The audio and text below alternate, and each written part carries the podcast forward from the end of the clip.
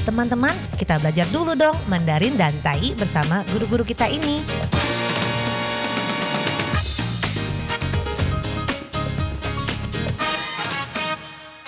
Apa kabar? Tadjahau, saya Maria Sukamto. Tadjahau, saya Ronald. Tadjahau, apa kabar? Selamat berjumpa bersama kami berdua dalam kelas belajar bahasa Mandarin dan juga bahasa Taiwan, Taiyi, dan juga bahasa Indonesia. Mengapa ada bahasa Indonesia?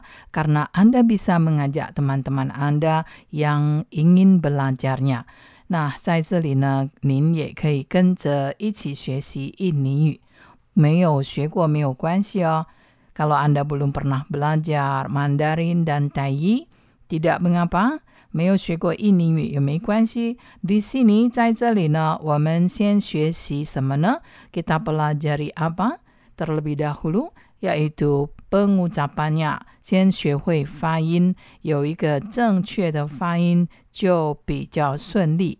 Kalau sudah mempelajari pengucapannya dan bisa mengucapkannya secara tepat, maka akan memperlancar Anda dalam mempelajari bahasa apapun.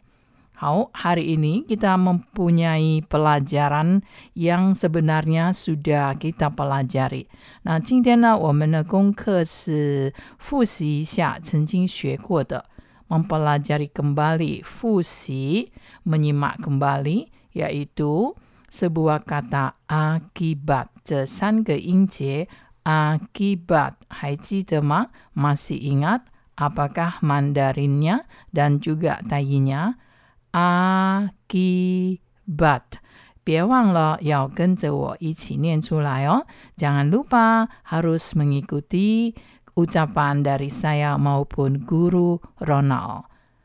Akibat 后果，后果， akibat 等于是效果，效果。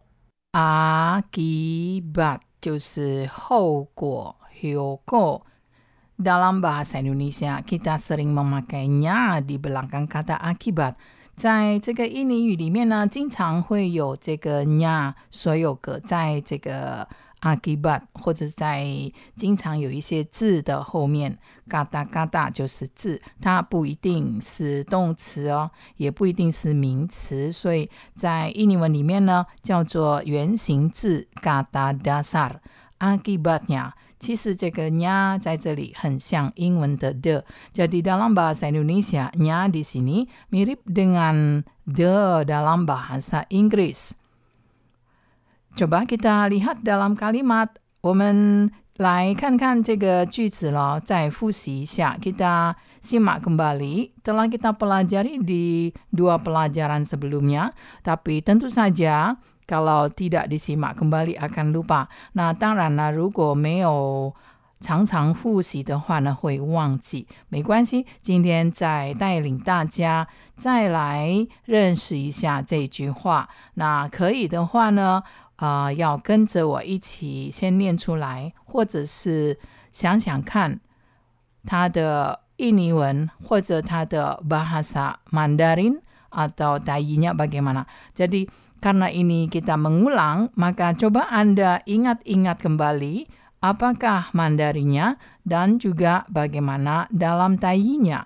Coba Anda menyimaknya sendiri dan setelah itu jangan lupa Anda ikuti ucapan dari Guru Ronald maupun saya. So, ini, ini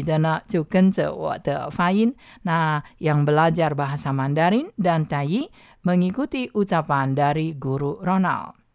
Perbuatannya pasti akan ada akibatnya. Hmm, 这个句子呢很重要哦。Kalimat ini sangat penting sekali. Karena kalau seseorang berbuat tidak baik, 这个句子很重要，为什么呢？如果有一个人做一些不太好的事情啊，那我们可以用这一句话去警告其他的人。 Jadi kalau ada orang yang melakukan sesuatu yang kurang baik, kita bisa memakai kalimat ini untuk mengingatkan orang lain bahwa perbuatan yang begini ini pasti tidak baik. Kenapa? 为什么不好啊？perbuatannya pasti akan ada akibatnya. 所以 perbuatannya 在这里又出现 nya。 di sini muncul kembali nya，在这里呢，就是所有格啊，就是他的谁谁谁的的意思。Perbuatannya pasti akan ada akibatnya。好，跟着我一起念哦。Perbuatannya pasti akan ada akibatnya。好，现在轮到你念了。 Baiklah, sekarang bagaimana? Masih ingat apa mandarinya? 还记得吗？中文要怎么念呢？Perbuatannya pasti akan ada akibatnya. 他的行为一定会产生后果的。 Ya, sekali lagi 再来一次。他的行为一定会产生后果的。 Dan sekarang bagaimana dalam bahasa Taiwannya? Perbuatannya pasti akan ada akibatnya. 但伊是伊的行为已经会产生效果的。好，再来一次，sekali lagi。伊的行为一定会产生效果的。 Teman-teman, mari kita lihat kalimat ini. 我们再探讨一下这个句子。kalimat 就是句子。 Perbuatannya 这个来自于 buat 这个原形动词 buat 要连音哦，不是 buat，是 buat 有 v 的音 buat。这个 buat 是原形动词，原形字呢加了字首 ber 还有 an 呢，它变成了一个专有名词，就是行为。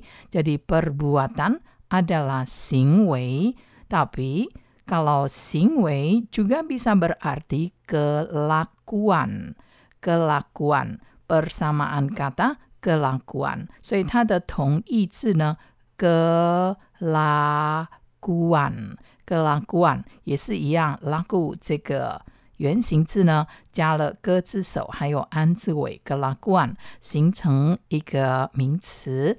所以 kelakuannya pasti akan ada akibatnya，也可以取代刚刚那一句 perbuatannya，也就是 sama dengan kelakuannya。那如果说有人用 tindakan 可以吗？也是可以啦。tindakannya pasti akan ada akibatnya. 所以 perbuatannya, 行动啊，还有行为啊，作为 dan kelakuannya 就是行为、作为 sama bukan atau tindakannya 行动、行为 semuanya berarti sama. Tindakan, perbuatan, kelakuan 其实意思都是一样。一个人的行动，yaitu kelakuan atau perbuatan seseorang。di sini seseorang 是什么意思呢？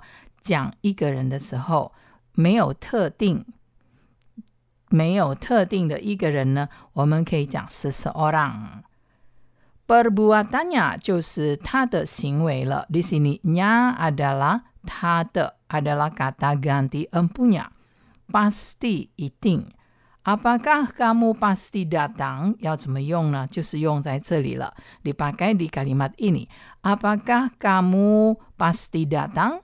请问你是真的一定会来吗？一定会来吗？Basti sekali，一定，非常的确定。